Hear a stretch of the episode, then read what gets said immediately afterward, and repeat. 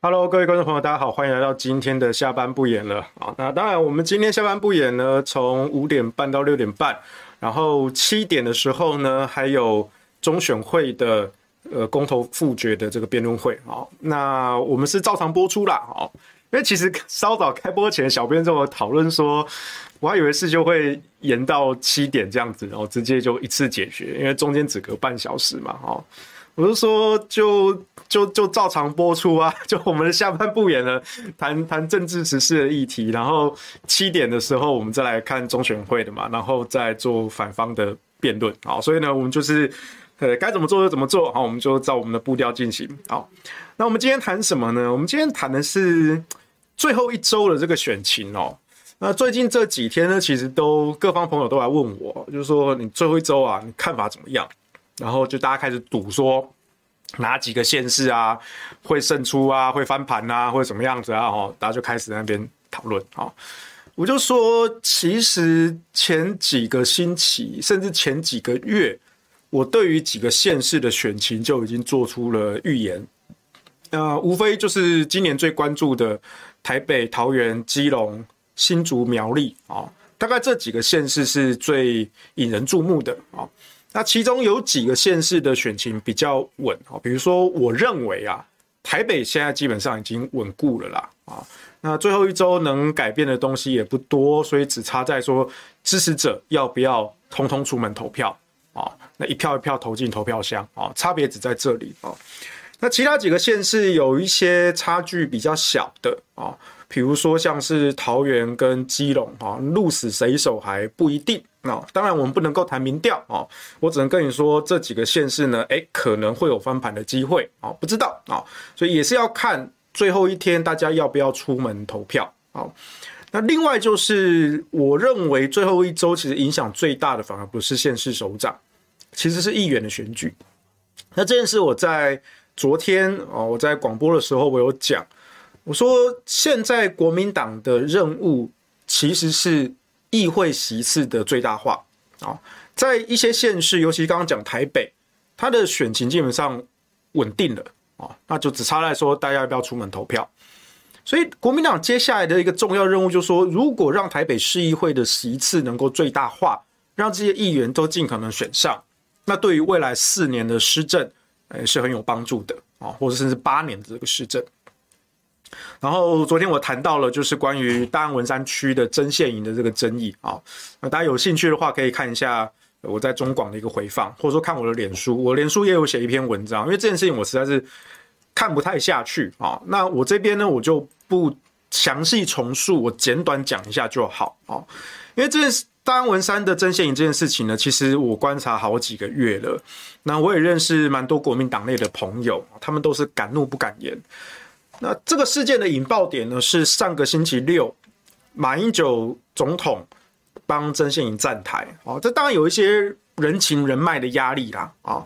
那马英九总统也是一个老好人啊，但是我认为这非常的不妥，因为之前才发生了徐正文事件，那同样也是原本国民党籍的一个参选人，但是他就是违纪参选被开除党籍。那马英九总统他。他自己就是大安文山区的居民，所以有一天他回家路过自己家门口楼下的时候呢，就遇到徐正文的造势活动。好，那徐正文人就把马总统给请过去，马总统就问他说：“哎，你是国民党提名的吗？”啊，徐正文说是。那马总统不疑有他，就上台助讲了。事后才发现徐正文是违纪参选，被开除党籍，所以马办紧急发声明啊，撤回相关谈话。那你先有这件事情发生在前，那后有帮曾宪营站台在后，曾宪营跟徐正文是几乎一样的情况，他也是初选输了不甘愿，然后就找大人瞧。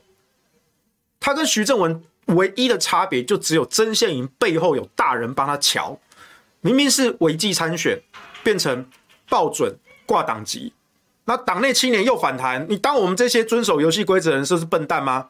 所以后来又说我要顾全大局啊，我变成报备啊，不挂党籍再参选。可是曾宪营继续动用关系跟人脉哦，邀请了这么多的大咖，包括马英九总统、郝龙斌市长、赵少康先生啊，等等等等的，都是蓝营的大咖级人物啊，就帮曾宪莹站台。但问题是，大安文山区其他的国民党籍议员候选人，请问他们哪一个有曾献莹这种规格的待遇？这几乎是立委等级的浮选待遇，哎，超高规格，哎。那你把那些党内正式提名的候选人放在哪里呢？公平正义又在哪里呢？而且之前已经发生了一个徐正文事件，徐正文当时也非常不服啊，他就说曾献莹都可以报准啊，那我也要啊，他就在全代会上闹啊，而说我我也要比照报准啊，啊，结果他争取到的不是报准，是爆发肢体冲突啊，啊，徐正文这个人当然他一点都不重要，因为这个人我我其实我也没有到很欣赏他。可是曾宪莹他这些行为其实跟徐正文是一模一样的，唯一差别真的就只有他背后有大咖在帮他瞧。那你一个人，你连初选落败，你连参选这件事你都要用瞧的，如果这种人进了议会，那不更会用巧的吗？这是我们看希望看到的政治风气吗？那过去几个月其实我都看在眼里啊，但只是我不太想讲，因为毕竟是国民党党内的事。那一直到最近这一次是马英九总统去站台了，我觉得这是非常非常不妥，因为以马总统的高度、马总统的等级，你去帮曾宪莹站台，一个破坏初选游戏规则的人站台，这不是我认识的马总统哎，我认识的马英九是一个老好人，是一个坚守程序正义、法治的一个人，但你怎么会去帮这样的一个人站台呢？当然，其他几位大佬。大大概也是人情压力吧，比如说郝龙斌市长，比如说赵少康先生。尤其我昨天我就在赵少康的中广讲这件事情，我说中广不能够只有一种声音，我就在赵先生的中广讲。虽然我可能对赵先生去站台对他不太好意思，但我该讲还是得讲啊，这是我们媒体人的责任呐。你一个政党某一些人去破坏了这个游戏规则，那你要。拿什么表率去给其他人看，尤其是党内党外的青年看，尤其是党内那一些乖乖遵守游戏规则参选的人看，无法服众啊！所以从头到尾，曾献莹就是一个谎言。那时候党内一直有人说，哦，曾献莹他可以帮国民党争取到教会的选票，因为曾献莹是爱家公投的领先人。来，我问各位，二零一八年。同为公投领先人，你还记得爱家公投领先人在那一场公投过程之中做过什么令人印象深刻的事情吗？我至少我想不起来。我同为公投领先人，我想不太起来，因为爱家公投它是一个保守派，它是整个社会的价值观，跟这个领先人其实没有什么关系，他就只是一个挂名的。对，他是教会的人，然后教会请他挂名是，可是。整个爱家公投的成就不能够归功到曾宪莹一个人身上。再来，曾宪莹其实过去参选过立委，那曾宪莹当时也是高举家庭价值这件事情，甚至在二零二零年蒋万安参选立委的时候，曾宪莹出来喊话拒投蒋万安，为什么？因为在立法院二零一九年修同婚专法的时候，国民党有七位立委投下了赞成票。那当时曾宪莹就号召保守派出来拒投蒋万安，跟他势不两立。然后二零二二年的今天，党内竟然有人说：“哦，曾宪莹可以帮蒋万安争取到教会的选票啊。”那我就觉得很奇怪啊，有吗？有吗？我们也观察了好几个月哦。我甚至特别去他的脸书做过功课，还有去问过地方，他在发文宣啊、做宣讲什么的，我都问过啦。没有啊，曾宪莹没有在帮蒋万安拉票啊。那请问党内某一些人讲这种谎话有什么意义？再来，党内这些议员候选人就追着台北市党务主委黄比黄吕锦如，他给个说法啊，明明明明明他就是落败啦啊，为什么被他瞧到爆准？他、是我们反弹，然后又变报备，然后又一大堆资源去浮选去站台，说他说自己没有背景，结果呢，他摆出来的阵仗跟规格，哇，远胜任何一位党内的参选人啊！主委给个交代啊！那黄吕锦如是一直闪闪躲躲、扭扭捏捏，最后最后黄吕锦如才跟这些人说：“呃，曾宪营有他教会的基本盘啦，应该不至于冲击党内的候选人啦。”哦，不至于哦，你党部主委讲不至于就不至于哦。曾宪营第一个，他无法代表教会，教会系统在前几年，在二零二零年的时候。当时他们曾想要进军国会，大家还记得吗？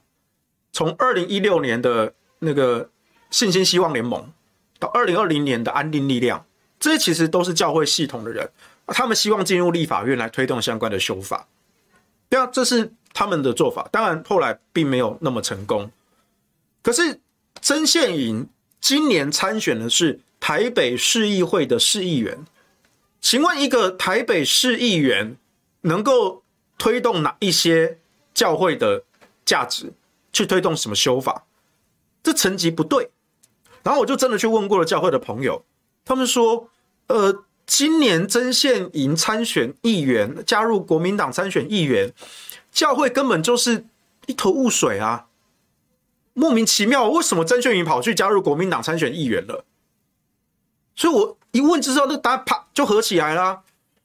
今年曾宪营的参选根本就不是教会的意思嘛，为了他自己的私心，他要来当选议员，然后拿出他过去什么爱家公投领衔人这个头衔啊，推广这个家庭价值。哎，我自己也身为公投领衔人啊，那不好意思，我就是不选的那一种嘛。而过去几年，就是也有好多政党前辈都问我说，要我出来选立委啊，甚至当不分区啊，我通通婉拒啊。那曾宪营他现在哇拿了一个爱家公投领衔人出来哇来选台北市议员，这么好康，然后还有这么多蓝营大佬去站台，我觉得这样不对。而且如果照党部主委黄吕锦如的说法，曾宪营他有教会的基本盘，那就可以当选了。那他干嘛要蓝营的大佬去站台？蓝营的大佬去站台，曾宪营又没有办法去为国民党争取额外的选票，教会系统的。可能原本不投给国民党，因为曾宪营的参选，哎，有一个额外的票数进来的，没有曾宪营做不到，因为他不是教会的意思，他也无法代表教会，教会根本觉得莫名其妙，所以呢，现在就是找这些国民党大咖帮他站啊，但是国民党大咖帮他站台，却不去帮党内的候选人站台。那你不就是在瓜分国民党自己的基本盘吗？大家都知道，议员的选举主要竞争对手其实是同党的，因为它是一个选区复数制，一个选区选出好几席的议员。那蓝绿各有基本盘嘛，那蓝绿他们就会自己瓜分自家的选票啊。你们的竞争对手不是敌营的，你们竞争对手是同党的。那曾宪营现在哦被看成是蓝营，然后又占用了这么多国民党的资源。你要其他国民党的候选人情何以堪？你就是在瓜分他们选票，你就是在冲击他们选情啊！尤其是大安文山区，向来被视为是蓝军的票仓。今年国民党在这个地方提名八席，我就问：这八席里面哪一个不如曾宪营？我前几天那篇文章贴出了，我昨天又再贴一篇，然后就有人跟我吵，跟我闹。说啊，现在应该下架民民进党啊，对不对？哦，赵世修的意思，难道我们要去投民进党吗？哎，我什么时候说过你要去投民进党？我就问你啊，大安文山区国民党提名的八席里面，哪一席不如曾宪营？没有曾宪营优秀，你跟我讲，你跟我讲，讲不出来啊！好几个都这样跟我闹啊，跟我欢啊，我就反问一句啊，来，你告诉我。大安文山区国民党提名八席，哪一个不如曾宪营？哪一个没有曾宪营优秀？你跟我讲，我来批评他，连曾宪营都不如，没有，讲不出来，讲不出来啊！如果照黄吕锦如主委说的，大安文山区有八加一的空间，那当初初选为什么不通通有讲呢？对不对？所以黄吕锦如摆明就是在讲谎话嘛！但是你危害的是同党同志的权益啊！你当什么党部主委？几个月以来，你一直在那边闪闪躲躲，不给个交代，大家也都知道，那就是上面有一些关说人情的压力嘛。但是你关说关说到破坏了政党基本的伦理，跟政党基本的程序，你这种党部主委你要当得下去吗？最后，大安文山区国民党提名这八席，如果因为曾宪莹的参选分票掉任何一席，掉任何一席，我请问哪一个大人物要负责啊？哪一个大人物要切腹啊？这句话党内不敢讲啊，敢怒不敢言。我知道国民党内非常多人对曾宪莹非常不爽，可是人家背后有大咖，对不对？那如果党内这些议员出来讲话，他是不是会得罪大佬？他们还要在党内混呢？我就说，那就我来讲啊，反正我是党外人士嘛，对不对？我又不是国民党的，我就专门做乌鸦。所以前几天我写的第一篇文章的时候，我就直接传到国民党党内的群组里面去。我就说我这一篇我这段话对马总统对赵先生可能不好意思，但我作为党外的乌鸦，我还是该讲的得讲啊。然后昨天我又在中广讲，就在赵先生的中广讲，我知道赵先生有去帮曾宪莹站台啊，也都力挺曾宪莹啊。到处公车广报广告啊，广播的广告啊，都是赵少康帮他录的。我知道，因为有一些人情的压力嘛。可是中广不能够只有一种声音啊！我就在赵少康先生的中广讲曾宪莹的不是，因为这是一个破坏程序法治的人，不值得，不值得为了这一种人推翻了政党基本的理念跟价值，然后。前几天我写第一篇文章之后，就有曾献莹的朋友打电话给我，想要解释什么。那我那时候在做捷运，在车上没接到，我看到未接来电啊，我就说，呃，我在车上有事的话可以先用写的啊，又不讲，扭扭捏捏，不是你就算打电话来解释，我没有接到，我也不想接啦。你们好好的面对针线营破坏程序法治的问题吧。你跟我讲干什么呢？你去跟同党的议员候选人讲啊，你去跟选民讲啊，你去问他们，如果大安文山区国民党掉一席，谁要出来负责？曾宪莹负责吗？还是曾宪莹背后的大咖大佬要负责？哪一个讲出来？你们去解释这个嘛，不用来跟黄修解释啊。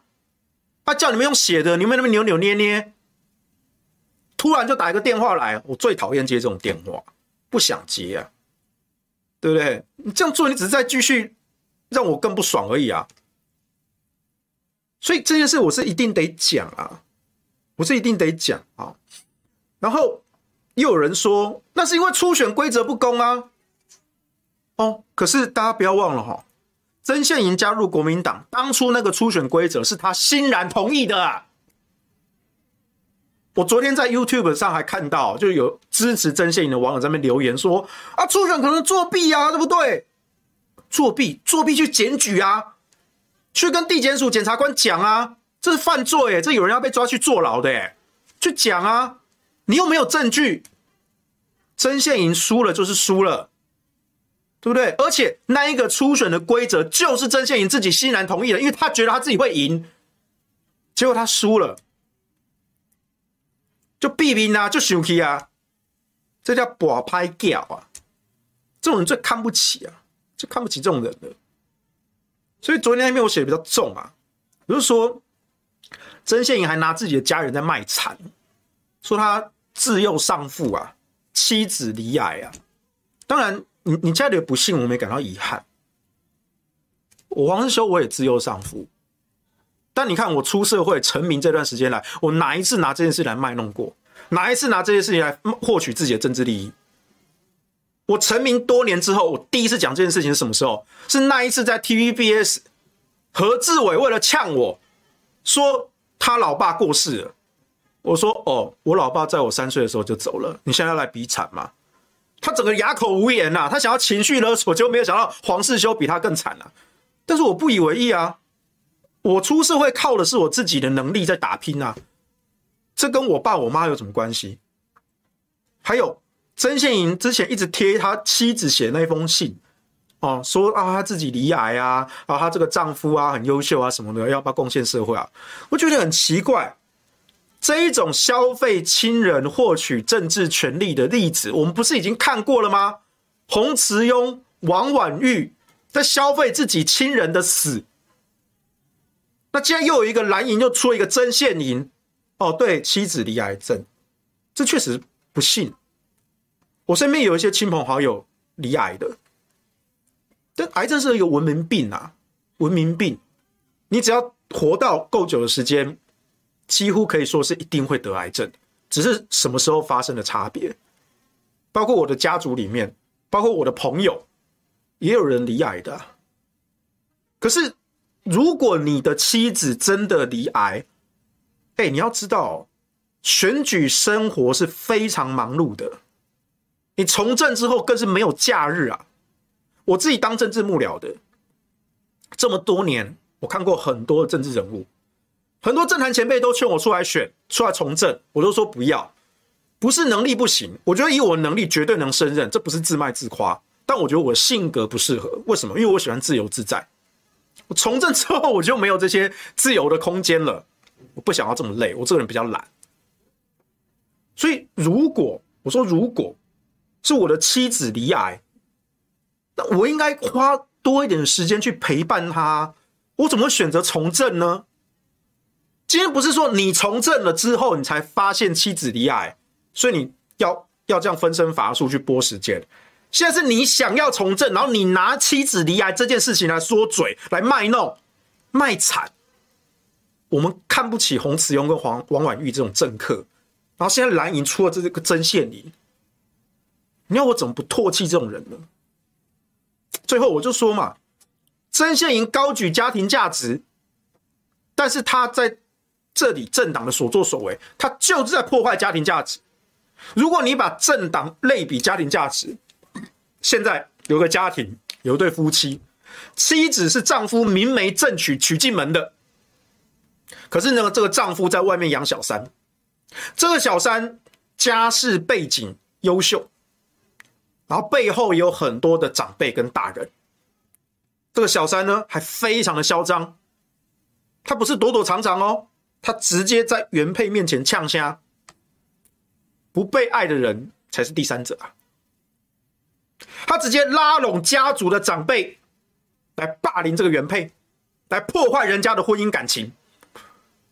这种高举家庭价值的人，他的所作所为却是在破坏家庭的价值，破坏婚姻制度，霸凌原配，这种嚣张的小三行径。我就说，《礼记》有云：“修身齐家治国平天下。”一个男人。他做人做事就是从这些细微的小地方开始看起的。你在家庭价值举得这么的高，但是你实际上所作所为，跟那些养小三还让那些小三反过来公然霸凌原配的，有什么差别？有什么差别？你就在破坏家庭价值啊！一个男人连初选都要用桥的，你如果真的进了议会。你是不是也会用桥的？会动用这些大人的关系去处理一些你自己原本做不到的事情？你要我怎么相信这种人？这种话国民党内没人敢讲啊，都害怕得罪上面的大人啊。就我来讲啊，就我来讲啊，啊，所以这句话我还是得讲啊，还是得讲。我说啊，从政要有原则啊，一个没有原则的男人不值得选民信任。这是曾宪营的部分。好，那顺带一提，我发现哦，就是我写这个文章，我有 tag 曾宪营啊。那曾宪营呢，就偷偷的把这个 tag 移除掉了哈，来不敢面对我啊，不敢面对我哈，只敢请他的朋友哈打电话给我啊，我没接到啊，然后又又扭扭捏捏不讲啊，我不知道他想干什么啊，反正我该讲就讲啊，你也不用害怕，你也不用想要说服黄世修，我该讲就讲啊，或许我这篇也不重要，你也不重要。反正现在选举只剩最后几天，该出来投就出来投，会支持你还是支持你啊？不支持你也不支持你，OK，我没差。但是我觉得我留个历史记录，好，你公开问我，私下问我，我都会给你一致的标准。啊，我跟曾宪营这种表里不一的假货是没什么话可以讲的，也不需要讲什么的。啊，反正星期六，我希望大安文山区的选民啊。能够认真的思考你们选区，如果你是蓝军，请你思考一下，你们国民党提名的这八席哪一个优秀，就投给国民党的，哦，不要去投给这种哦，选书翻桌、寡拍掉啊，这种一点都不值得信任、人品诚信有问题的候选人，这是我个人的看法啊，你要要听不听随便你啊，但是我还是得讲。好，我们再回来讲今年县市长的选情呢，我们在前几周直播呢，我们都谈了，我们那时候主要谈桃园、谈新竹。好，或者有几次谈到苗栗啊，那基本上我觉得这几个县市大概都都差不多啊，有些差距可能比较小啊，但是还有一些呃可观察的空间，但是可观察跟可努力是两回事啊。最后几天你说还能够再扳回多少？我觉得那个很难控制。那台北更是这样子啊，我觉得基本上选盘已经稳固了啦啊，要投不投就看你啊。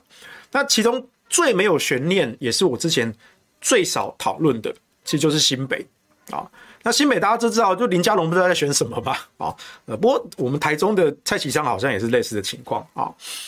那新北整场选举之中，大家回回忆一下哈，新北市的选情什么时候受过关注？好像没有。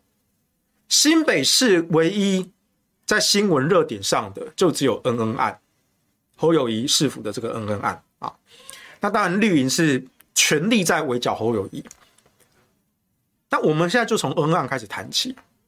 我在应该在好几周以前吧，或者是上历史哥的直播，然后我们有聊到恩恩案，然后聊到新北市侯友宜连任这件事情。我当时就有暗示，我说侯友宜连任没有悬念啦，哦，他这么稳固哦，啊林佳龙都不知道干什么哦，所以我认为侯友宜连任是板上钉钉的事情啊，没有什么好讨论的啊，也不会有什么变数。啊，只有差在赢多赢少的问题。那你就会问，那林佳龙到底在干什么呢？好歹林佳龙当年也是民进党的政坛之星啊，他也当过台中市长啊。虽然他当了一届就被我们赶下台了，对不对？我台东，我台中人啊啊。可是林佳龙后来又当了交通部长哦，你看有地方的，有中央的这个历练，他来挑战新北市长。照理来说，应该有蛮多的火花才对啊，那怎么会选成这个样子呢？哦，所以我也比较疑惑。台中的反而更没有好讨论的地方，因为蔡其昌就更不知道在选什么，对不对？然后立法院副院长也不辞哦。那我看到那个卢秀燕市长啊啊，在那个造势场合上啊，他也很有风度说，我认为蔡其昌副院长啊不用辞立委啊，为什么呢？因为呢，就让他留在立法院，好好的为台中海线的乡亲来发声啊，这样也不用补选，对不对？好，你就继续当你的立委，当你的立法院副院长啊，为台中的乡亲啊发声啊。看，这是我们卢秀燕市长讲的。但蔡其昌是真的一开始就不够格了啊。那时候我我甚至认为连何心纯都比他强，怎么会是蔡其昌呢？对不对？啊，好，蔡其昌就不谈了，他这个人真的没有什么讨论的空间。他是我要讲的是新北市。好，侯友宜跟林佳龙，我在前几周历史哥直播上，我就暗示林佳龙有一个重要的任务是什么呢？啊，现在现在选前剩没几天了，我觉得是时候该讲了啊。呃，其实我在上周我有接受中评社的专访啊，那中评社呃张嘉文嘉文哥哈，我也认识认识好几年了啊，我就跟嘉文哥哈就聊了蛮多啊，他问的比较比较前瞻一点啊，他不只问。今年二零二二的选情，他还问二零二二之后，二零二三、二零二四的布局啊，整个战略大局，我大家聊了，我刚刚聊了快一个小时吧，啊，聊聊讲，我就说新北市侯友谊到底要不要选二零二四？这个其实是大家非常关注的问题啊。大家从侯友谊今年初吧，啊，那时候他还没有正式宣布要选连任啊。当时大家就在揣测说：“嘿，侯友谊怎么一直都没有正式的宣布呢？会不会他放弃连任，辞工总统呢？那中间这两年他要做什么啊？又或者是他有没有可能选连任？连任选上了之后呢？哎，做两年啊，去选总统？那这样到底算不算落跑？哎，好像不太算哦，因为事实上哦，跟大家爆个料，而这也不是料啊，就是讲一些老故事啊。在二零二零年后选后，应该是二零二零年年年年中吧，我有点忘记了，应该是年中的事情。那时候我跟一些国民党的前辈啊吃饭啊，那人不多啊，然后在席间我们就聊啊，他们就在聊说哦，这一次二零二零啊，哈，这个总统大败嘛，对不对啊？那国民党二零二四要派谁呢？好，那就有人说啦，诶，这个侯友谊啊，民调啊支持度啊好像很高。在二零一八的那个时候啊，所以会不会侯友谊可以来选二零二四呢？啊，他们是拿二零一八来看二零二四啊，我觉得这有点太远了啊，太远啊，而且那个是县市长的支持度，那是施政支持度，那个不是选举支持度啊，所以那也不是选举民调啊，我觉得这些长辈有点搞错了啊，所以施政支持度跟选举支持度这是完全不同的东西。你如果进入到选举阶段，哦，那个选民对你的看法跟敌人对你的攻击那是完全不一样的。尤其是过去侯友谊，他都被问到这些国政实事的议题呢，他都说：“哎，我们专注市政啊。”他就不回答这些问题。那比如说，你看隔壁的台北市长柯文哲，哦，他被问到这些问题，他都会金句连发，对不对？啊，所以记者也很爱报。侯友谊的形象就一直是说：“哦，我们就是专注市政。”啊，他今年的这个竞选口号呢，也是“好好做代志”啊啊，就让我好好做事就好了啊！这些东西我们都不要去浪费太多的口水。他一直都是这种形象。好，那就有人说，哦，那侯友谊是不是也像是不沾锅啊？啊啊，跟马英九好像有点像啊。那这其实也不太一样。那两个人虽然性格上都不沾锅，可是呢，马英九这个人呢，是一个很忠党爱国的人，而侯友谊呢，他甚至不认为自己是国民党的。这是一个重点，侯友宜甚至不认为自己是国民党的。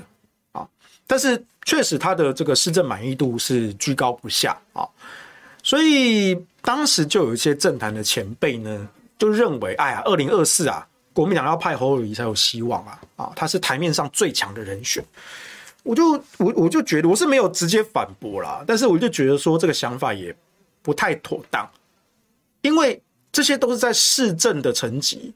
没有到国政，没有到国政的等级。如果哪一天侯友宜接受侯国政议题的这个提问，他会不会原形毕露？因为就我们当时对侯友宜的观察，我跟一些媒体界的资深记者前辈，其实我们大家都有类似的看法。侯友宜他到底是有那个料，只是呢我们专注市政不讲，还是他其实也不知道该怎么回答啊？就用专注市政来推脱。我们比较倾向是后者，我们比较倾向是后者，啊，跟这些政坛的前辈的看法不太一样啊。那一直到今年这个恩案的爆发，哎，印证了我们的观察才是对的。从恩案就可以看出来，侯友宜跟侯友宜的团队完全没有处理危机的能力。他在陈平时期是一个太平官，是一个很好的市长，这个我们不否认。如果我今天我是新北市民，我觉得我也会投给侯友谊，我可以投得下去。但如果侯友要选总统，那是完全不同的问题。哎，我甚至跟嘉文哥那时候专访的时候，我直接跟他讲，我说二零二四只要能够政党轮替，我谁都投得下去，我谁都投得下去。你说国民党有赵少康，有朱立伦，然后这个党外的有郭台铭。然后，民众党有柯文哲，只要能够政党轮替，只要能够打败民进党，我谁都投得下去，啊，这没有太多的什么恩恩怨怨，没有，我就是要政党轮替。但唯独有一个人例外，如果是国民党提名侯友谊，而民进党提名赖清德，我这一票我可能会直接投给赖清德，因为我觉得没有差了，我觉得没有差，就投就投。而且事实上，在人品方面，我觉得赖清德可能还比侯友谊好一些，啊，这当然跟一些常年的观察跟一些有关啊，所以这个我们也不多讲。我只能说侯友谊这个人的性格，我不太能够信任。不只是四大公投，大家不要以为说，黄秀又在呃记仇啊，什么四大公投，侯友谊在那边，没有没有，不是不是的。我有去问过一些讨社会线的一些新闻的前辈，他们说当年侯友宜在当警察的时候，其实他那个性格就展露出来啊，所以你知道他为什么升官升那么快哦？他一定是蛮懂得为官之道啊。那跟现在表现出来这种呃，貌似中党爱国，但是又不承认自己是国民党的那种感觉，其实是很不一样的啊。我话就讲到这里，所以我只能说我没有办法把我的背后交给这样子的一个刑警，就那么简单啊。因为我觉得这个刑警他可能有一天他会做出出卖弟兄的事情，或者说他已经做了啊，就这样子啊。所以我说，如果国民党提的是侯友谊，民进党提赖清德，我觉得我这一票会投给赖清德啊。那除除了侯友谊这个组合以外，国民党或者是国民党以外的所有人，只要能够政党轮替，我都投得下去。哦，没有那么多恩恩怨怨啊。朱立伦也好，我也投得下去，都可以的。只要能够政党轮替，只要能够赢啊。那关键是在于说，侯友谊在恩恩案那件事情上，暴露了他本人跟他整个团队都没有危机处理的能力，所以。你有没有注意到，恩恩案虽然对侯友谊的施政满意度没有太大的影响，这是施政满意度的部分啊。那当时新闻舆论确实在热点上围剿侯友谊，但我我印象中，我那个时候看侯友宜的本身声望其实并没有受到太大的影响，因为恩恩案到后来其实变成一种信者恒信，不信者恒不信嘛。哦，就说恩恩爸爸为什么当天拖了好几个小时？不把自己的孩子送医，明明那一天早上，孩子的妈妈走路五分钟，而且还一打二就把两个孩子拎去医院了。医院就在大家旁边五分钟的路程，走路就到了。而爸爸当时在新竹，为什么那天下午，爸爸跟妈妈说了什么，让这个孩子待在家里拖了几个小时，一直要等那个救护车，没有等到，才拖延了救治。所以爸爸本身有问题啊，恩恩爸本身有问题啊，啊，但是这个当然中间过程有很多模糊的空间，但我说整体来说，我认为那件事情对侯友宜并没有真正的伤害，至少在连任这件事情上，我认为没有太大的影响。可是那一件事暴露出侯友宜一个致命的弱点，就是他完全没有处理危机的能力。其实恩案这件事情有很多可以好好解释的地方，但是侯友宜不做，他也没能力做，而且这件事甚至是连新北市议会的国民党籍议员也高度不满的。当时新北市议会国民党籍议员都说：“哎，是不是我们要来帮侯市长辩护啊？那那侯市府那边是不是给我们一些资料，把案情脉络整个厘清？”侯团队给出的资讯。非常的官腔，于事无补，所以新北市那些党籍议员看就很傻眼啊。那那那这要这要我们怎么帮侯友宜讲话？我告诉你啊，侯友宜甚至不希望你们帮他讲话，因为你们是国民党的啊。我侯友谊挂国民党籍，但我不一定是国民党的啊。你们国民党越帮我讲话。啊！你不就把我这个国民党的标签粘越紧吗？我就不要这个标签嘛。侯友谊执政以来一直都是这种形象啊，他跟国民党一直保持一个很微妙的一个距离，他不想自己是国民党的，虽然他表面上是国民党籍，可那就只是一个形式上。圈内人大家都知道，侯友宜根本就不认为自己是国民党的。侯友宜从他当警察、当官、当警官、当警大校长，他一路上来，他其实。过程中是陈水扁政府提拔他，甚至这些事有些事情，很多人可能忘了。朱立伦当新北市长的时候，把侯友宜拉来当副市长，这件事情其实当初在党内是引起一波波澜的。他说：“这个人明明就是扁朝提拔的政务官，为什么朱市长要用他？”那当然，可能朱立伦当时有一些考量了啊。所以就用了侯友宜，那侯友宜就干了这个副市长啊，一干就干了非常多年啊。现在后来又接朱立伦的班啊，当了新北市的市长。那只是说朱立伦，但是当大家当时没有想到啊，侯友宜后来就翅膀硬了啊，就不听朱立伦的话了。谁叫朱立伦是一个在野阳春党主席呢？那侯友谊可是全国最大县市的首长、新北市长呢？所以侯友谊他当然有底气不鸟朱立伦了。所以大家不要再说侯友谊是朱立伦的子弟兵了啊！当年好，侯友谊确实拉拔了哦，朱立伦确实拉拔了侯友谊，但是侯友谊早就翅膀硬了啊！诸侯的关系已经不如往年了。这个在二零二一年四大共同的时候，其实就可以看出端倪了。啊，两个人沟通是几乎完全断线。当然啦，今年因为服务选的关系，哦，朱立伦作为党主席啊，侯友宜作为新北市长，哈，当然他们同台的时候还是会团结握手啊，大家喊动算动算的，还是会啦。可这两个人的关系已经不是子弟兵或是师徒关系了，不是的，也不是市长跟副市长的关系了啊。侯友已经高过朱立伦的啊。然后现在就讲。那二零二四这一局呢？如果朱立伦没有放弃选总统，那侯友谊就是他的最大的威胁。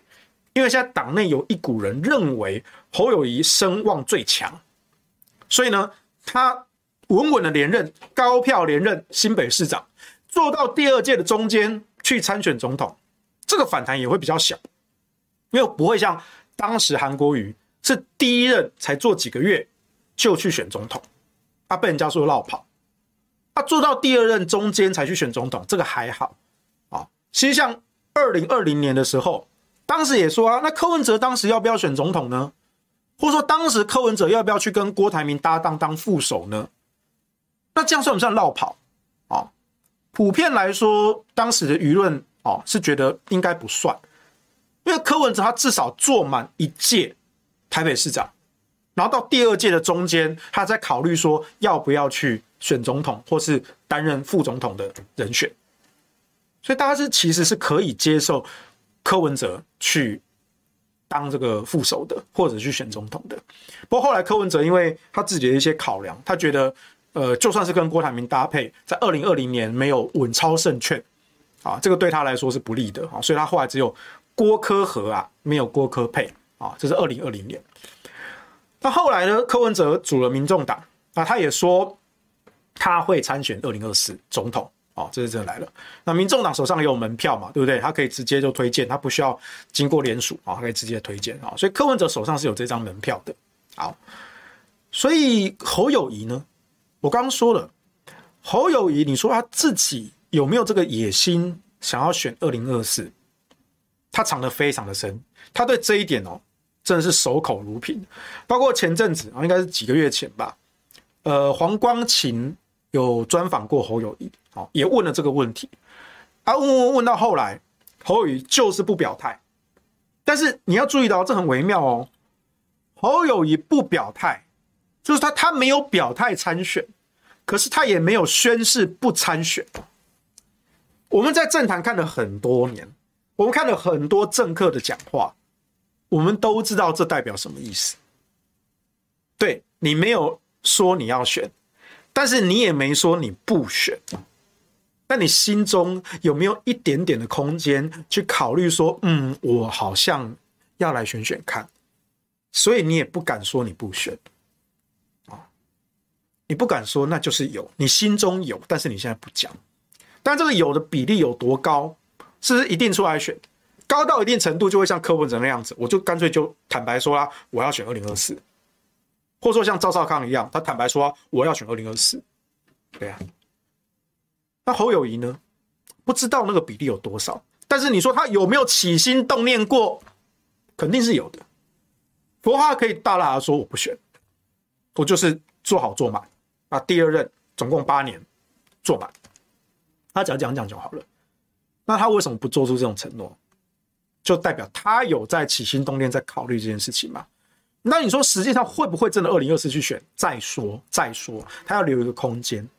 好，那我现在就来讲，这个空间取决于什么关键？取决于他这一次跟林佳荣的选举，侯友谊胜选没有什么问题，但那如果是超高票连任、碾压式的胜选，那他就会有一个底气。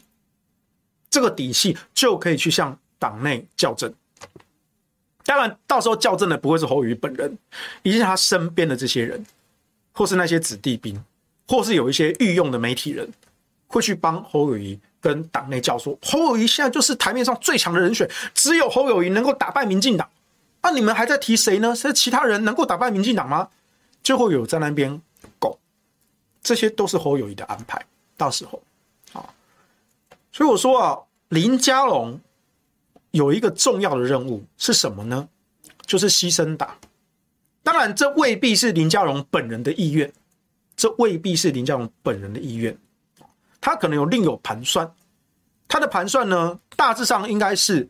我只要在新北市长这场选举啊，选得不错，小输为赢，那就跟当年的游锡堃、当年的苏贞昌，我新北市长输了，但是呢，我可以去当立法院长啊，我可以去当行政院长啊，啊，而且林佳龙过去才当过交通部长，哎，他已经有中央部会部长级的资历了。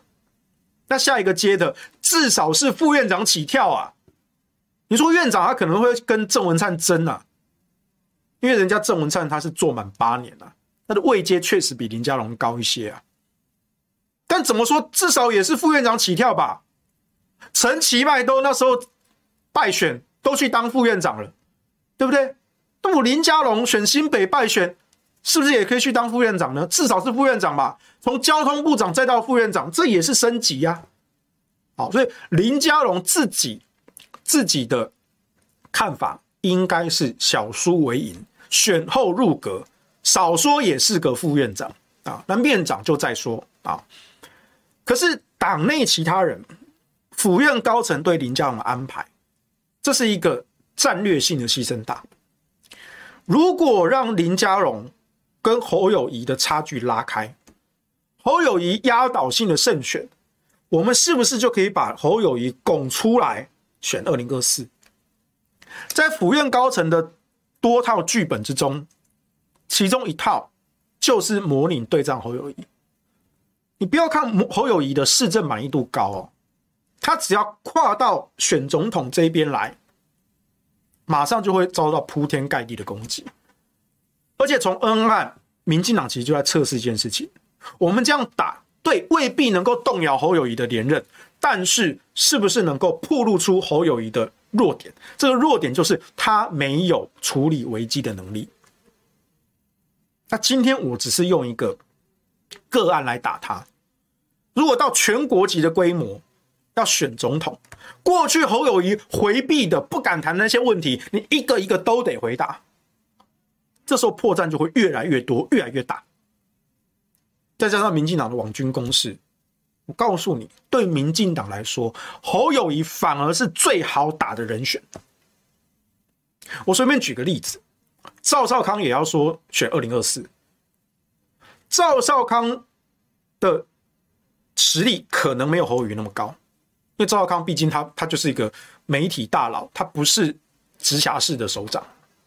侯友宜现阶段台面上声量确实是比赵少康强啊，可是如果是民进党对赵少康发起这些攻击，以赵少康对议题的掌握跟攻防，还有他的这个政治的经验，你觉得赵少康能不能处理的比侯友宜好？可以，这就是一个吊诡，这就是一个吊诡。我们在选总统的时候，政党提名一个一开始很强的候选人。或许之后就是一直走下坡，跟一个一开始可能他不是最强的，可是他在这个战场上不断的历练，不断的增长，最后是往上走的。今年我们不就看到这样的例子吗？对不对？这几个县市啊，正反例子都有了啊，而且好像都发生在新竹啊，不然你自己去比，我们今天不是在讲新竹哈，你自己去比对比对就知道了。所以在府在民进党府院高层的眼中。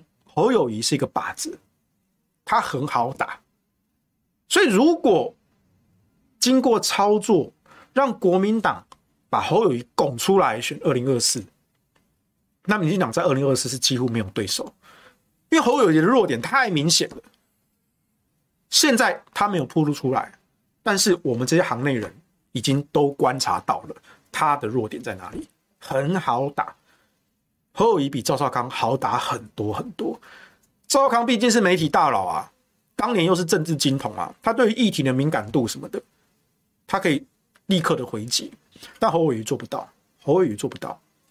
关于这些国政时事的议题，赵少康可以正面的回答，他甚至不用发言人啊，赵少康自己应该都可以直接上，直接回答。侯友宜不行，难道他要选总统了，他还在那边扭捏捏说哦，我们专注市政嘛，哦，对，因为我现在还没辞新北市长啊，我们现在专注。不是你，你已经宣布要选总统的话，你就没有办法逃避这些问题了。那你一回答，马上就别康，那发现说哦，原来你是个草包。对，你在市政方面可能很优秀。但是一个太平陈平时期的太平官，可是如果问到国政的问题，你没有办法应对，你没有办法应付，你就整个原形毕露。所以我说，今年林佳龙的重要任务是什么？哦，这个重要任务未必是林佳龙自愿，林佳龙自己的盘算，他当然不希望自己完全崩盘，然后赔上自己的政治生涯，他想要取得一定的成绩，不可能赢啦。啊！如果林佳龙真真真的真的赢了，那那真是天下大乱了啊！林佳龙自己大家不会没想到，但林佳龙自己的盘算是：我小输为赢，我只要不丢脸，哎，我选后是不是可以入阁？至少是一个副院长。那侯友宜呢？在其他派系跟高层的眼中，林佳龙如果被压低，侯友宜是碾压性的胜选哦，那这个剧本就可以照章演出。从二零二二演到二零二三，演到二零二四，细思极恐！啊，这个这个其实我在几个月前我就跟一些朋友，我私底下就讲过了。我私底下讲过，那时候侯友宜都还没有还没有正式宣布选连任，他一直守口如瓶，所以那时候外界一直在揣测说他会不会选二零二四啊？我说党内确实有这样的声音呐，啊，但实际上会不会是侯友宜出来不知道，但就我知道的。啊，民进党那边也有这样的声音，当时就有了，几个月前就有喽，不是现在才有的，是几个月前就有喽，甚至搞不好更早，搞不好一两年前就有了。你不要小看民进党，民进党在估算这些选盘、做战略性的布局，那都是往前看得很远的。国民党还在执着眼前的胜败，民进党已经在想。我这一场赢了，我两年后、四年后要做什么？我这一场输了，我两年后、四年后要做什么？民进党的战略布局是远远超过国民党的，国民党都还在执着说：“哦，今年到底谁会赢，谁不会赢啊？这个资源要怎么合作，要什么什么，还在那边讲一大堆。”然后现在可能有些哦还没赢，但是有希望赢的，就想说：“啊，我之后进市府啊，要卡哪些位置啊，对不对？”啊，国民党都还在想这些，民进党已经在想。OK，我这一局我就算输了，我下一局更大的我拉回来，他们是这样想的啊，所以反正就是我们留一个留一个记录啊，让大家想一想，想一想啊。但我不是说侯友谊是一个很糟糕的市长，不是啊。我强调，如果今天我是新北市民，侯友谊跟林佳龙啊，我也没有悬念，我会投给侯友谊。我就就市长的层级来说，他是一个不错的市长啊。好，新北市是被治是被治理的是不错的啊。但是我反对侯友宜去选总统啊。如果到时候二零二四国民党推侯友宜，然后民进党推赖清德啊，我会说我这票会投给赖清德。我直接就讲了啊，我直接就讲了。好，你不要以为我是懒的，没有，我这个人其实没有什么党派啊。但除此之外，除了侯友谊这个组合之外，国民党提谁，或是国民党以外的人提谁，只要能够打倒民进党，能够政党轮替，我都投了下去。我二零二四就投会赢的人，啊，我二零二四就会投赢的人，就这样子，啊，就那么简单，啊，所以请大家思考一下，啊，思考一下。好，我们来看一下留言，啊，这个叫什么？啊，Afonso Day，世修，您说的都同意，但等几天后再说。为什么？这跟几天后有什么关系吗？我不知道哎、杨过问说：“赵先生已经要已经说要选二零二四，有啊，在二零二零年选后吧？啊，赵少康就已经说要选二零二四了。哦，这应该是史无前例啊！啊，提前四年就已经啊宣布要选了。啊，那柯文哲好像是在去年还前年，我有点忘记了。柯文哲也是很早就宣布说要选二零二四啊，那个。”基拉雷说：“不能把话说死吧，这是政客基础知识。对啊，对，我们看看政客看了很多年啊，如果你心中真的觉得说我不要选啊，那他就是可以大方的说一句，我就是不选，我就是做好做满啊，市长做好做满啊。好，那等一下我们七点还是有那个呃修宪复决的辩论会啊，我担任反方啊。今天的那个正方是谁啊？台湾青年民主协会啊，每次他们名字都很长，我就记不太起来。的理事长张玉谋，哎，那他们最近几天他们的粉专哦很急，一直在澄清一点，就是那个被选举权这件事情。那大家如果有看我前几场的反方辩论的，你也知道，我从第一场就戳这件事情啊，第一场就戳这件事，所以这代表戳到他们的痛点的啊，所以等一下我们再讲啊，等一下我们再讲啊。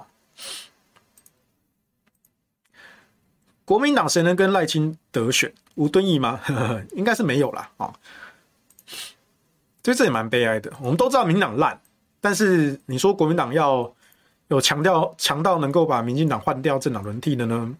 不知道啊，不知道。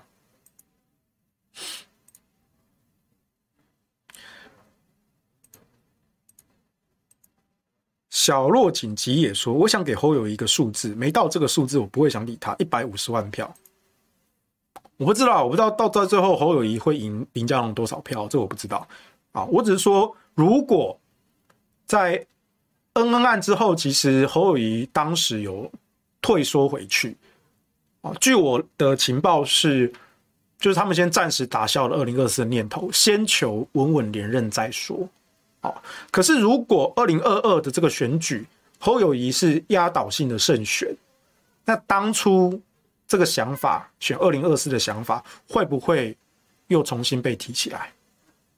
啊，其实我们大家都可以看出来，侯友宜其实自己是有起起心动念的，他只是不讲。但是我们看人看久了，我们都知道他在。盘算什么？恩恩案让他暂时打消念头，但这个念头什么时候会恢复燃起来呢？我觉得就是看今年的选举，侯友谊对林佳龙这个对手能不能压倒性的胜选。如果有，他就有底气去跟党内叫板啊。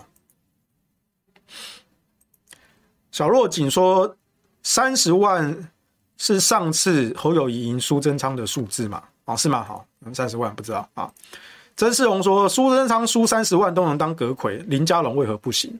对，但至少是副阁揆啦，因为有一说是是郑文灿要接阁揆，然后苏贞昌呢出来选总统，跟赖清德拼啊，初选跟赖清德拼啊，有一说是这样子，因为苏苏蔡之间的关系是一个很微妙的恐怖平衡啊，之前。蔡英文就想要把郑文灿拉进内阁，但苏贞昌不准。但如果苏贞昌他要去选总统，他到现在都还没有放弃选总统哦。苏贞昌如果到时候去选总统，那英系是不是就是说，哎，那我们恭迎恭送苏院长，那苏院长留下这个空缺呢？啊，就有郑文灿来接，这样不就双赢了吗？对不对？你去选总统，你也得到我们英系蔡英文总统的支持，然后你留下这个院长的位置呢，也可以让蔡英文属意的郑文灿来接班。这样就双赢了，这对蔡英文来说是一个很好很好的交易啊！当然就看了，到时候苏贞昌跟跟这个赖清德，到时候谁比较厉害，以及林佳龙跟郑文灿，我认为是林佳龙接副阁魁的几率比较高啦，因为郑文灿他毕竟干了八年的桃园市长，稳稳的稳稳的，而林佳龙干了一届台中市长被干掉，然后。这个交通部长啊，有中央资历啊。那如果去选新北市长啊，选输了，呃，可是对不起，阁魁可能由正文上卡住了，所以我觉得林佳龙大概是副院长的几率比较高。但这是一个删去法，这是用排除法的逻辑去看的哦。实际上还是会有一波权力斗争的啊，还是会有一波权力斗争。HPWY 二零零七说。侯友宜当刑警时，时时都在险境下生活。从政后会变笨吗？是真笨还是暂时忍下来？诶、当刑警啊，在这个现场啊，其实也不一定在现场啊。侯友宜从当刑警开始就是一个很会做官的人啊，他也不一定都在现场啊。那你说从政政坛跟警界其实还是有很大的不同啦啊。但是侯友宜的那一个为官之道。确实是从警戒时期就开始历练的啊，所以他升官升得很快。你你去你仔细去查一下侯友宜整个职业生涯之中，他升官是非常快的啊，从警政署一路往上升到警察大学的校长，然后后来被拉去当副市长啊，蓝绿皆有。他主要其实前期前段是扁政府在栽培他哦，这个这个都查得到，这个都公开，你像他后后有的危机就查得到啊。士农工商说，我记得有人把林根仁形容得非常难听，是不是你啊？啊，应该是我啊。就我觉得林根仁这个人呢、啊，就帮柯建铭在打工，拿民进党准备好的料来攻击高虹安，这些话也不是我讲的，新竹地方当地都看不下去啊。那昨天是那个国民党籍的新竹市议会的副议长啊，倒戈了啊，挺高虹安。啊，说要弃保了，呃，我可以跟各位说啊，不只是副议长啊，其实连许修睿议长大概都对林耕仁非常的不满啊，那你们自己去探听就知道了哈。连议长许修睿议长都对林根仁非常的不满啊，你们自己去问就知道了啊。红麒麟说这样变成一个误区啊，选输的可以入阁，选赢的为什么不能选啊？对啊，我没说他不能选，但我是说在。民进党那边的剧本之中，我就是要把侯友宜拱出来选啊。那侯友宜到底是不是那个最适合的人选？见仁见智啊。国民党应该还是会有一些人觉得说啊，侯友宜就是声势最强啊，他不提他选总统要选谁啊？你去这样想没差，反正我话先说在前头，我话先说在前头啊。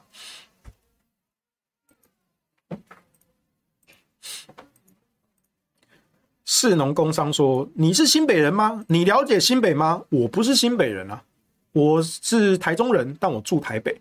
但我刚刚讲的是侯友宜压倒性胜选啊，对不对？那侯友宜二零二四要不要选总统？哎，这就跟新北市没有关系喽，这是跟侯友宜个人的盘算有关系喽。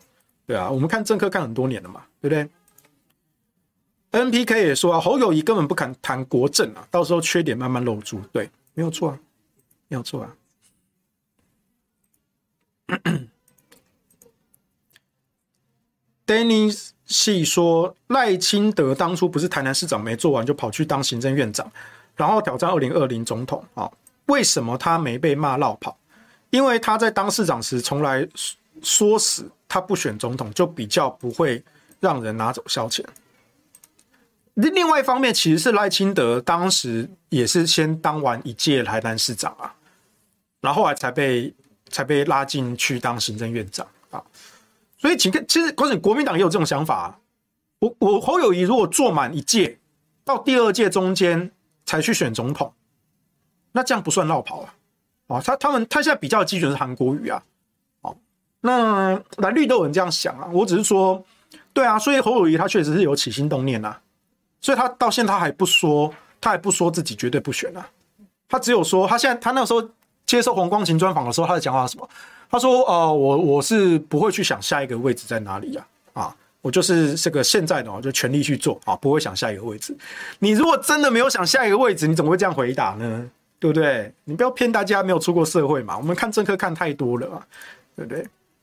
啊，那我还是强调哈，我还是强调啊，包括有网友说他只说他是新北人哈，他认同侯友宜在新北做得很好。”但目前看不出更高的可能性，好，或者另外一个样，例说哦，他是新北人哈，支持土条论点，还在犹豫是否投侯。我要强调，我要强调，如果今天我是新北市民，侯友谊跟林佳龙，我铁定是投侯友谊啊。我认为侯友谊就市长的层级来说，他是一个蛮优秀的新北市长。我说的是，他是一个陈平时期的太平官，他没有。处理危机的能力，所以如果侯友谊出来选总统，那会很惨，而这就是民进党府院高层的剧本之一，把侯友宜拱出来选二零二四，那看蓝营的选民要不要傻傻的中计，看国民党这些政坛的前辈要不要傻傻的跳进圈套，哦，所以我我没有反对侯友宜当市长哦。我要再三强调，我没有反对侯友宜当市长，我甚至认为，我这一票如果我是新北市民，我会投给侯友宜啊。但拍谁，我是台中人啊，我这一票会投给卢秀燕，好，就那么简单啊，这也没有什么悬念啊。好，差不多了，今天时间差不多啊。好，那等一下我们七点的时候呢，我们再见啊。这个中选会修宪复决公投的第五场啊，最后一场啊。那对战的是台湾青年民主协会理事长张玉谋啊。呃，坦白说也是个民进党打手了啊。他的论点基本上都是很空泛的啊，之前就已经看过了啊，非常的空泛，就是为民进党护航而已。好，反正今年也没有什么学生青年返乡专车，好，所以大家就大家这个自食其力啊，自己买票啊。我高铁票买好了，我回台中的高铁票我已经买好了，我会回去投票，就这样子。好，就这样了，好了，等下七点见啦，拜拜。